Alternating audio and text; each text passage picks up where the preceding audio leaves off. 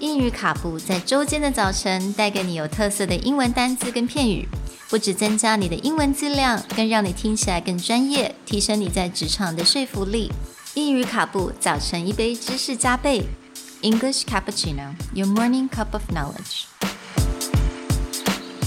Good morning, everyone. Good morning. And welcome back to English Cappuccino's week on giving or spending money. Today's word is benevolent. This is an adjective describing an organization who's serving a charitable rather than profit making purpose. It's spelled B E N E V O L E N T. 那今天的单字是 benevolent，它也是在中文来讲，它也是做仁慈的啊，或者是慈善的。那它这个比较是来形容一些机构。那像昨天我们讲到 charitable，我们通常是来形容人，所以稍微有点不一样。So yesterday we talked about charitable to describe any kind of person.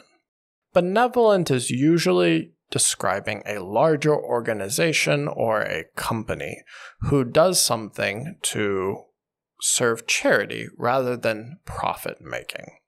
Very often in the Bible or in history, you'll hear the term a benevolent king. A benevolent king was usually someone who was very concerned about the welfare or the well being of his subjects rather than to just be rich and spend money on themselves. So, a lot of times you'll hear the term a benevolent king. Okay. So, um, can we also use the word benevolent to describe leaders nowadays? Yes.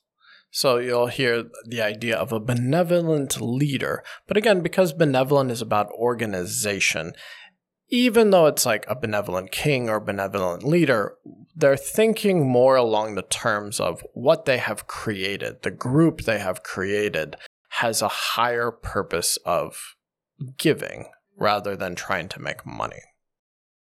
A lot of things that you'll hear now is like a B Corp, a benefit corporation, where they're trying to find that balance between being a sustainable company but constantly finding a way to either give to charity or to serve an underserved or demographic with less money.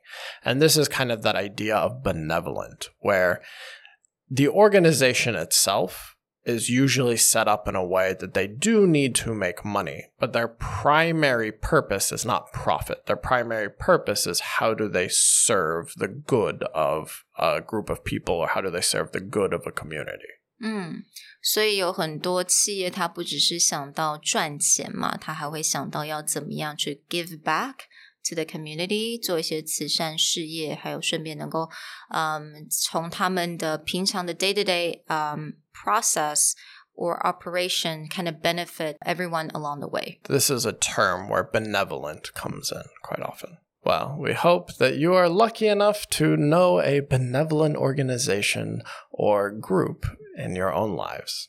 We'll talk to you next time. Bye. Bye.